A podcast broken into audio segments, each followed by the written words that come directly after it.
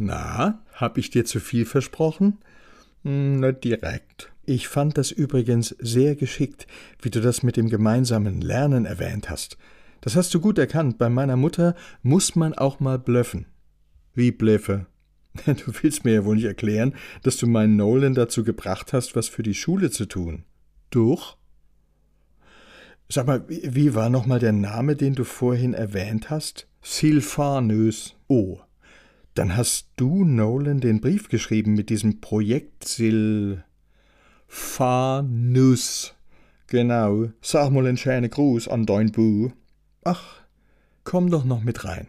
Er folgte ihrer Einladung sehr gerne und rechnete mit einem entspannten Ausklang des Nachmittags. Doch Inga nahm ihn bei der Hand und steuerte schnurstracks auf Nolans Zimmer zu. Der befand sich in der gewohnten Position. Sag mal, hast du dich eigentlich schon bei Günther bedankt für seine Mühe? Das muss doch jetzt nicht sein, Inga, beschwichtigte Kommissar Günther. Doch, man kann nicht alles als selbstverständlich nehmen. Höchste Zeit, dass der Junge das lernt. Inga, Luces, bitte. Da. Was sagst du dazu? Dein Brief liegt noch genau so da, wie ich ihn hingelegt habe. Unberührt. Erwartest du etwa noch, dass Günther ihn dir vorliest? Du steht ja gar nicht drauf, dass der von mir is. Aber ja doch, Absender Sil Fanus. Is ja wascht. Der hat halt noch viel anderes zum Du gehabt, der Bu. Stimmt's no lan? Von wegen. Nichts, Gar nichts hat er zu tun. Im Haushalt hilft er nicht, zu seiner Oma geht er nicht mit, hier im Zimmer sieht es aus wie Sau, er liegt nur rum und spielt mit seinem Handy. Der lernt mit'm Computer, das macht er die heit. Hab ich recht, no lan. Das Einzige, was ich von ihm erwarte, ist, dass er sich um die Schule kümmert. Ist das wirklich zu viel verlangt? Kommissar Günther fühlte sich zunehmend unbehaglich. Mir war hier unterwegs, in der Zeit hat er bestimmt einiges geschafft für die Schule. Das sind so viele Fischer, wo der Hut, und die verlangen halt viel von deine junge Leid. Lachhaft, die werden doch nur geschont. Aber es ist wie immer. Ich rede und rede und rede. Und was macht er? Die Frage richtete sich an Kommissar Günther. Er ließ sie vorsorglich unbeantwortet. Er schweigt, wie immer. Lass die Alte doch reden. Die regt sich wieder mal auf, ist bestimmt bald vorbei. Eines sage ich dir, mein Lieber, meine Geduld ist am Ende. Ich erwarte, dass du endlich mal deinen Hintern bewegst und dich um die Schule kümmerst und um Günther Sill Dingsbums.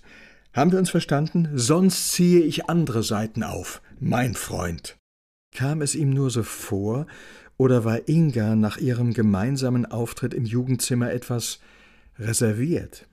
Er wüsste allerdings nicht, wieso. Er hatte mit seiner ruhigen Art ausgleichend gewirkt, Verständnis füreinander geweckt, fast schon, ja, fast schon wie ein Mediator agiert. Es hatte sich gezeigt, es war von Vorteil, das Ganze mit Abstand betrachten zu können. Und der Brief, der Dappische, das war doch sein Fehler gewesen. Wer von den jungen Leuten schrieb heute noch Briefe? Inga wiederum hatte ein bisschen Dampf ablassen können, aber sie hatte auch erlebt, wie unverkrampft er mit Nolan umging. Er nahm sie behutsam in die Arme. Und alles wieder gut? Was? Das wird schon alles. Irgendwie beschlich ihn das Gefühl, sie hatte noch etwas auf dem Herzen. Er lockerte die Umarmung ein wenig, um sie anschauen zu können. Ist irgendwas? Wieso, was soll sein? Der unvermittelt scharfe Ton ihm gegenüber irritierte ihn. Hust du was? Wehe mir?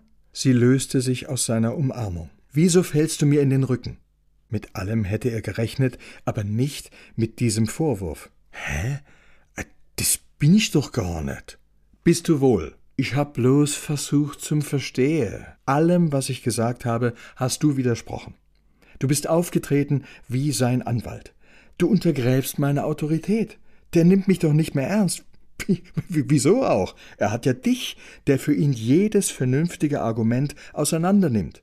Du schlägst dich voll auf seine Seite. Vielen Dank auch. Überhaupt nicht. Du hast schon recht wie der Schul, aber ich versuch auch den Kleine zum Verstehen. Das ist wichtig. Im Nachhinein betrachtet wäre das für beide der Moment gewesen, in dem man noch zu einem versöhnlichen Ende hätte gelangen können. Mit Ingas nun folgender Bemerkung jedoch steuerten sie direkt und unausweichlich auf ihren ersten Krach zu. Das ist eben der Unterschied, ob man Kinder hat oder nicht. Mit Kindern wird man automatisch erwachsen. So erwachsen wie du vorhin bei deiner Mutti.